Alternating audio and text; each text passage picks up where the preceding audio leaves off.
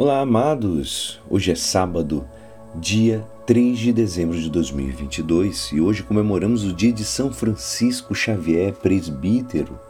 E a nossa igreja nos convida a meditar juntos o Evangelho de São Mateus, capítulo 9, versículos 35, 10, 1, 6 a 8. Naquele tempo, Jesus percorria todas as cidades e povoados, ensinando em suas sinagogas, pregando o evangelho do reino e curando todo tipo de doença e enfermidade. Vendo Jesus as multidões, compadeceu-se delas, porque estavam cansadas e abatidas, como ovelha que não tem pastor. Então disse aos seus discípulos: A messe é grande, mas os trabalhadores são poucos. Pedi, pois, ao dono da messe que envie trabalhadores para a sua colheita. E chegando aos seus doze discípulos, deu-lhes poder para expulsarem os espíritos maus e para curarem todo tipo de doença e enfermidade. Enviou-os com as seguintes recomendações: Ide antes às ovelhas perdidas da casa de Israel. Em vosso caminho anunciai: o reino dos céus está próximo. Curai os doentes, ressuscitai os mortos, purificai os leprosos, expulsai os demônios. De graça recebestes, de graça deveis dar. Esta é a palavra da salvação. Amados, já nessa preparação para a celebração do Natal, nós vemos constatando que uma das virtudes que queremos fomentar durante o advento é a esperança. Mas não passivamente, como quem espera que passe um trem e assim uma esperança ativa, amados, que nos move a dispor-nos pondo da nossa parte o que seja necessário para que Jesus possa nascer novamente em nossos corações.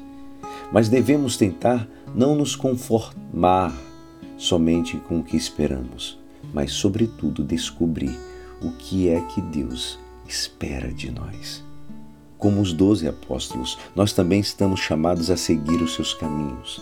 Tomara que hoje possamos escutar a voz do Senhor que, por meio do profeta Isaías, nos diz: O caminho é este, por aqui deves andar.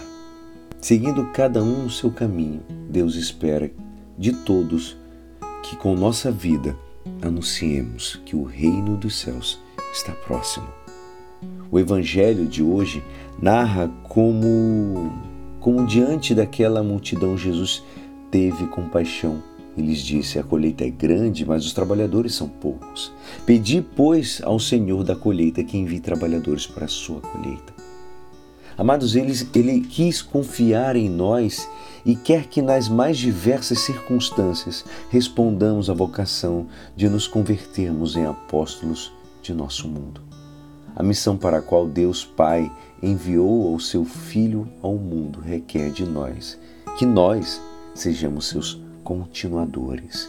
Nossos, nos nossos dias também encontramos uma multidão desorientada, amados, e sem esperança, que tem sede da boa nova da salvação que Cristo nos trouxe, da qual somos mensageiros. É uma missão confiada a todos, conhecedores de nossas fraquezas apoiemo-nos na oração constante e estejamos contentes por chegar a ser assim colaboradores do plano redentor que Cristo nos revelou.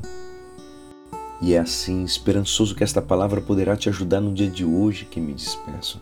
Meu nome é Alisson Castro e até segunda. Um abençoado fim de semana. Amém.